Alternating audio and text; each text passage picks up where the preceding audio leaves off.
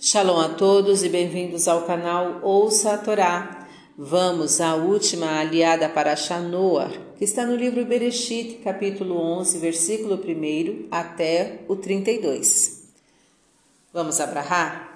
Baruch Adonai, Eloheinu melech haolam, asher barabanu mikol hamim venatan lanu et torato, Baruch Adonai, noten hatorá. Amém.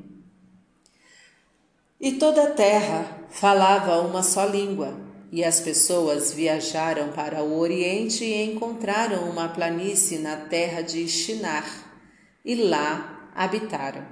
E disse cada homem ao seu companheiro: Façamos tijolos e construamos para nós uma cidade e uma torre com seu topo nos céus, e ficaremos famosos, para que não sejamos dispersos sobre a face da terra. E Deus desceu para ver a cidade e a torre que construíram os filhos dos homens. E Deus disse: Eis que um mesmo povo e uma mesma língua para todos eles. E isto foi o que os fez começar a agir, e agora não lhes será impossível fazer tudo o que pretenderem. Vinde, desçamos e confundamos ali a sua língua, para que não entenda cada um a linguagem de seu companheiro. E Deus os espalhou dali por sobre toda a face da terra, e cessaram de construir a torre. Por isso chamou a cidade de Babel, pois ali Deus confundiu Baalal, em hebraico, a língua de toda a terra, e dali Deus os espalhou sobre toda a face da terra. E são enumeradas as gerações de Sem, até os filhos de Tera, Abrão, Naor e Arã e Arã gerou Lot e morreu. E Abrão tomou como esposa Sarai, e Naor tomou como esposa Milca. E Sarai era estéril, e Terá tomou Abrão, Lot e Sarai. E saíram de Ur dos caldeus e foram para a terra de Canaã. E chegaram até Arã, e ali habitaram. E Terá morreu em Arã. Vamos aos comentários. Alcançar os céus significa ser Deus. Os homens queriam ter o poder de Deus e serem famosos. Achavam que com isso ficariam unidos para sempre. As pessoas, quando se agrupam, podem ter atitudes de onipotência, achando que podem fazer de tudo sem serem punidas. É o que acontece, por exemplo, com os nazistas, com os russos dos pogroms com as gangues e também com as torcidas organizadas de futebol, entre outros casos.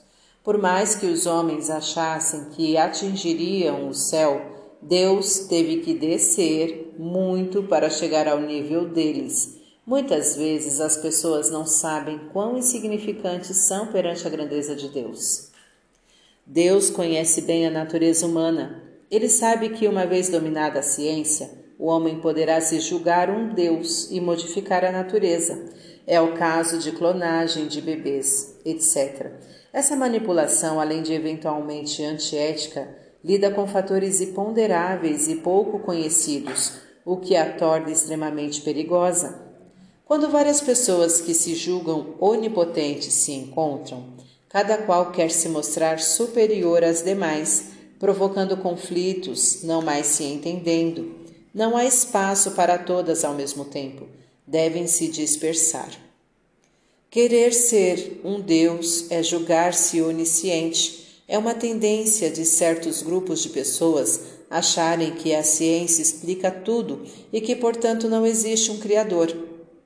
Este pensamento, além de míope, certamente gerará confusão intelectual em algum momento os que se julgam oniscientes, na verdade, são confusos. Para refletir. Se você for convidado a participar de algum grupo, informe-se bem qual a finalidade do mesmo e quem são os seus componentes. Não participe de atividades do grupo quando você perceber que ele está sem controle ou se está desviando do caminho certo.